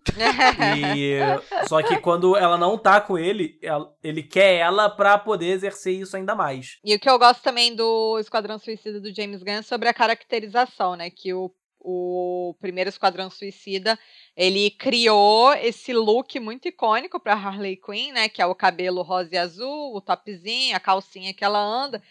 E em nenhum momento se apropria de fato das cores da personagem, né? Que é vermelho e preto. Em alguns momentos pontuais mostra ela vendo a roupa antiga, mostra também no momento ali de delírio, ela dançando com Coringa vestida com a roupa original da, da Alerquina. Só que o que eu gostei no filme do James Gunn é isso, que ela se apropria das cores. Então ela tá usando ali o vermelho e o preto, que são característicos da personagem. Eu acho, acho isso muito interessante. É, e virou a maior fantasia de carnaval do ano que saiu, né, cara? Você saía em qualquer bloco de carnaval, chutavam as lixeiras, eram sete Harley Quinn que saíam ali. Mas, o, mas o, todo essa, esse negócio do Coringa, a gente começou a falar porque eu tava falando da, da Harley Quinn, né? E ela carregou nas costas, o primeiro ganhou o filme, e entregou tudo de novo nesse filme. Ela é muito boa, gente. A Margot Robbie é muito talentosa e a personagem merece todo o destaque que tem. Porque de fato é, é muito boa. Engraçado, é porque eu não vi. Vocês viram. Luiz, você viu Aves de Rapina, não? Então, eu meio que vi metade do filme. Mas desistiu porque é ruim ou, ou, ou outro motivo? O filme não é ruim, eu só pausei para fazer outra coisa, provavelmente jogar Smash Bros. e nunca mais voltei a ver o voltou filme. nunca mais. É, é. mas é, o filme é definitivamente bem melhor. E eu recomendo vocês assistirem. Talvez algum dia eu termine também. É, É que, é que eu fiquei pensando no paralelismo, né? Na continuação entre esse filme e o outro. E aí eu, eu- enquanto a gente estava conversando, caiu a ficha que talvez tenha alguma peça de trama que se encaixe em Aves de Rapina, né? Porque o, o Esquadrão Suicida do David Ayer termina com o Coringa salvando a Arlequina do, da prisão. E aí ela volta no filme do James Gunn, né? E aí o, o Boomerang, qual é o nome dele? Ca- Captain Boomerang, né? Capitão Boomerang vira pra ele, ô Harley, de novo na cadeia? E aí ela fala, ai, tive um problema com ban no banco, alguma coisa assim, com o banco. E aí eu fiquei pensando se isso não passa pela trama do Aves de Rapina. Não, isso foi a Warner falando. não precisa, precisa ter nada. Precisa ter nada. Pode ser também, pode ser. Aves de especulando aqui. Rapina, o James Gunn nem assistiu, cara. Ah, é, a gente tem que falar do melhor ator nesse filme, que o Idris Elba tá muito bem, a Margot Robbie tá muito bem, a Viola Davis tá muito bem, mas quem tá muito bem é o Sylvester Stallone. Eu fico imaginando, eu fico imaginando o Stallone sentadinho no sofá, mandando só os áudios do zap, lendo o roteiro, no sofazinho da casa dele. Aí ele mandando aquelas falas, tipo assim. "Rrr, rrr, rrr, rrr", Aí ele rindo a beça. Aí mandava o áudio, aí ria, aí mandava o áudio rindo. Deve ter se divertido muito. E é muito bom, porque depois de Stallone Cobra, agora a gente tem o Stallone Tubarão. Olha aí. Ninguém falou até agora do Milton. O Milton! Ah, Milton! Nossa, Milton é muito bom. Gente, eu caí É. como um patinho nessa cena, porque ela falou, gente, esqueceu do Milton. Aí eu falei, eu, gente, quem é Milton? Aí ela, um segundo depois ela, ué, mas Milton é quem? Aí eu, aí eu já o quê? Estava envolvida, rindo a beça já. É, não, e, é muito, e é muito bom, porque são esses, esses momentos autoconscientes, né? Porque o Milton é o maluco que dirige o ônibus pra eles. E quando eles invadem a base super secreta no final, você vê ele acompanhando eles. O tempo todo ele tá acompanhando a galera. E no final o Bloodsport fala: Pera, ele tava com a gente ainda? O que, que ele ia fazer? É muito bom. E no fim, quando a Harley Quinn vira pro Bloodsport e fala: Ah, não é isso, Milton. Ele, esse não é, esse não é meu nome. Vou, outro aspecto aí também foi que eu acho que pouco filme faz o que esse filme fez muito bem, que é voltar no tempo. Aí ele volta o tempo pra mostrar uma perspectiva de uma coisa que aconteceu antes. Normalmente, em filme, eu acho isso insuportável. Mas ali eu tava tão envolvido de querer saber o que cada personagem tava fazendo em cada momento. Eu tava curioso, ué, por que, que explodiu antes, sabe? Eu tava curioso pra saber o que aconteceu, mas eles não estavam cortando a trama pouco a pouco pra ficar, ah, não, ele acabou de botar o explosivo, aí porta uma parte da luta. Não, foi tudo muito dinâmico e ele usou essa estratégia de tempo pra criar esse dina- di- dinamismo e ficou incrível. Mas é, é muito importante isso, porque a gente de fato se importa com os personagens. Porque é todo mundo tão bem construído e é todo mundo tão carismático que você quer saber o que aconteceu. Então você não se importa. Da mesma forma que as cenas de flashback de todos eles, da história deles, além de não ser cafona, você quer de fato entender mais a história deles porque você desenvolveu um afeto por essas pessoas, ou quase pessoas, no caso, no caso do, do tubarão. E isso é muito mais efetivo quando eles morrem no final, né? Tipo, é, por exemplo, se o Rick Flag morresse no final do primeiro filme, caguei. Quando o Rick Flag morre no final desse, é um momento triste. E é pior ainda a morte do, do Polkadot. Ah, não, isso foi um absurdo, gente. Foi um desrespeito. Eu só, não- eu só não, não vou reclamar tanto porque ele realmente queria morrer, então a vontade dele foi cumprida. Não, é um arco de personagem, é um arco de personagem muito bom, porque é, é isso, quando ele fala da, da, da história dele, ele fala, ah, minha mãe fez esses testes na gente to- o tempo todo pra, pra, porque ela queria que queria transformar a gente em super-herói. A última coisa que ele faz quando ele, ele danifica o vilão no final, ele fala, ah, porra, eu sou um super-herói. Tipo, ele, ele realizou, assim, a parada e morreu. E é, é muito bom. Emocionada em filme de super-herói, a que ponto cheguei. A que ponto chegamos, né? Pra você ver. Mas isso me lembrou também essa conexão, né? Que ele fala, ai, me sinto um super-herói. É porque no filme do David Ayer, toda hora eles ficam falando, ai, nós somos os caras maus, porque nós, a gente é muito mal. Sendo que eles estão ali quase sendo os heróis da situação, né? Então essa é a dicotomia da coisa. Esse filme não faz isso, e no final eu acho muito interessante que o Bloodsport ele pega aqu- aquela informação, né, de que o governo dos Estados Unidos estava por trás da, da Estrela do Mar e ele chantageia. Ele não é bonzinho e fala, olha, vou para ele não faz a vontade do Rick Flag, né? Vou na imprensa e divulgo, divulgo isso. Não, ele chantageia a Viola Davis pro, pro bel prazer deles, para que seria vantajoso para aquele grupo. Então mostra que de alguma forma sim, eles são vilões e não tá dito eu sou muito mal, eu sou vilão. E vamos falar brevemente do David Ayer, né, desse do Esquadrão Suicida de 2016. A gente já comparou tanto que acho que a gente também já falou de quase tudo que tem naquele filme, até porque não tem tanto tem muita coisa, mas não tem nada no filme ao mesmo tempo. É um esse tipo de filme, né?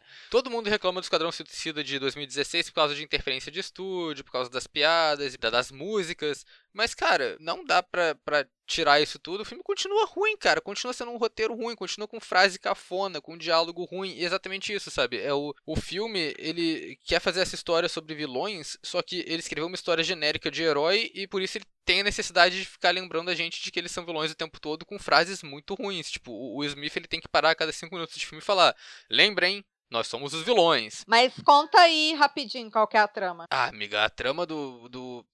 Ah, Amanda Waller, ela decide juntar uns vilões pra caso o, o próximo, ela fala isso no filme, né? Caso o próximo Superman que apareça não seja do bem, ele seja do mal, ela tem que juntar um grupo de super vilões que, que consiga derrotar o Superman. E pra isso ela chama um monte de vilão que, que o Superman ia matar em dois segundos. Enquanto ela monta a equipe, uma das, vilã, uma das vilãs que ela chama acaba sendo do mal e vira Veja uma vilã bem.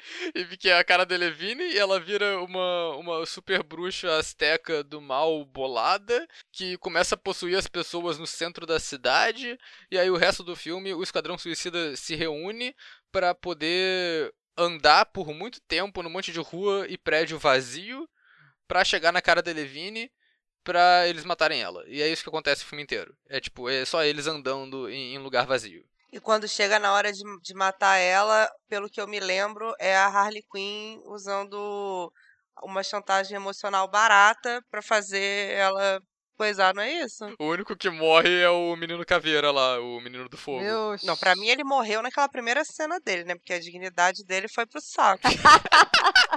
Eu acho que o que parece esse filme, parece que foi um. Parece que foi um algoritmo do Google que fez esse filme.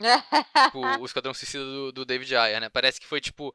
Colocamos um robô para analisar vários quadrinhos da DC e foi isso que saiu. Não, vários filmes da DC, vários filmes de super-herói, e foi isso que ele escreveu, sabe? Foi isso que ele fez. Eu anotei pra falar certinho a fala horrorosa que a Harley Quinn fala no começo do filme. ah, é! a fala do. a Não, esse filme todo ele tem, ele tem frases terríveis. Ah, porque aqui a gente é motivado no ódio. A gente vê um negócio muito. Ah, vou anotar direitinho pra reproduzir na íntegra.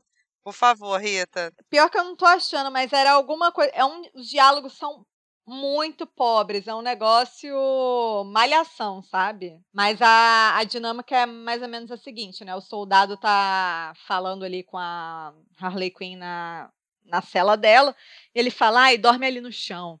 E aí ela responde com essas palavras: é, Eu durmo aonde eu quiser, quando eu quiser e com quem eu quiser. Você fica, nossa, girl power, work, bitch. É, o- é feminismo, camisa da Renner. É isso, gente. Vamos pros quadros finais aqui, né? Vamos, Vamos. vamos primeiro abrir a caixa, como a gente transforma esquadrões, os esquadrões suicidas em Hellraisers. A caixa. Ela foi aberta. Nós viemos. O Pinhead já veio, né? Não, é, é porque, de novo, a gente tá falando de dois filmes que tem vilão careca. o Esquadrão Suicida do James Gunn já tem o Pinhead com desconto lá. Que, que já é o cenobita desse filme. E a cara da Levine, tem, eu acho que tem quase certeza que tem um momento que ela fica careca, ou se ela não fica careca, ela fica com alguma merda em cima da cabeça. Então ela pode ser o cenobita também. Ela fica de computação gráfica, fica parecendo um boneco Bratis, é horrível. Tadinho. Ah, se você forçar um pouco a barra, você pode pegar lá a cena dos dois fazendo a kill mais badass de todas e falar. A, a matar de forma exímia, né? Resolve a configuração dos lamentos. Na ali. verdade, você tem que assistir o, o filme de 2016 e pronto. O lamento tá feito por si só. Dá exatamente, dá play no filme o Hellraiser já aparece e fala: Minha filha, tem certeza? O grande desafio é assistir até o final. Ok, então vamos para as recomendações finais para encerrar o podcast. Vamos começar com. Vai você primeiro, Luiz. Olha só, não vou falar de nenhum anime hoje. Olha que legal. É, cara, minha recomendação braba para todo mundo aí é assistir a série da Harley Quinn, né? Aproveitando completamente o tema. Ah, são duas temporadas e as duas são extremamente engraçadas. E eu acho que retrata perfeitamente como é que é o personagem, sabe? Você, se você gostou da Harley Quinn desse filme, você vai com certeza gostar ali é, muito dela no, na série. Tem o Cara de Lama também, o King Shark. E, tipo, todos os personagens são muito engraçados. Tem a relação dela com a Poison Ivy, que infelizmente não tá no filme também, porque eu acho que talvez seja a vilã favorita da, da DC. É, e eu acho isso um, uma série excelente aí para você que quer ver mais coisas boas da Harley Quinn. Boa, boa. Eu vou fazer minha recomendação agora de uma vez. Hoje eu vou recomendar um jogo, que é óbvio qual jogo eu vou recomendar. Eu vou recomendar Batman Arkham Asylum. Eu tem, tem dois que eu gosto, que eu joguei que eu gostei muito, os dois primeiros, Arkham Asylum e o Arkham City. Mas eu ainda prefiro o Arkham Asylum porque é um jogo do Batman que o Coringa tá solto lá no, no Arkham Asylum, né? E todo tá, o lugar tá todo de ponta cabeça e você tem que ir lá e resolver a merda que tá rolando. Tem uma jogabilidade legal, mas onde ele se supera é no na história, porque eu acho que ele faz uma parada que os, as continuações não conseguiram fazer bem, que foi equilibrar todos os vilões dentro da trama. Então você tem lutas contra Killer Croc, contra Bane, contra Harley Quinn, contra a Era Venenosa, contra o Espantalho, e é tudo muito equilibrado, e as presenças deles ao longo do jogo vão vão sendo cada vez mais frequentes, assim. Tipo, então é uma parada. É, é um jogo que eu gostei bastante, que eu já zerei mais de uma vez, então é a minha recomendação. É, Miga, você? É, seguindo aí, né, também essa temática de super-herói, o filme que eu vou recomendar é um filme de 2012 chamado Poder Sem Limites, né, do original Chronicle, que é um filme que pesquisando aqui descobri que ele está disponível na nova no novo streaming da Disney, né, o Star Plus, e conta a história de três amigos que conseguem, de repente, né, eles têm contato ali com uma matéria alienígena e começam a ter superpoderes. Só que aí eles começam a ter superpoderes e usam do jeito mais banal possível. Tipo, você começar a voar, o que, é que você vai fazer? Ah, vou ficar voando, não vou salvar a cidade. E é um filme bem interessante, é, que traz um novo olhar sobre o que você faria, né, se de repente um dia você acordasse com superpoderes. É bem legal, recomendo. E não só é um bom filme de super-herói, como é um bom filme de found footage também. É, é verdade. É... Karina, encerra aí pra gente. então, eu vou recomendar um filme que é um pouco mal avaliado. Mas ele é uma excelente trecheira, gente, eu juro. E eu vou recomendar Batman e Robin, do Joel Schumacher, oh. que tem estonteantes 3.8 no IMDB. Mas tem também o Schwarzenegger como Mr. Freeze.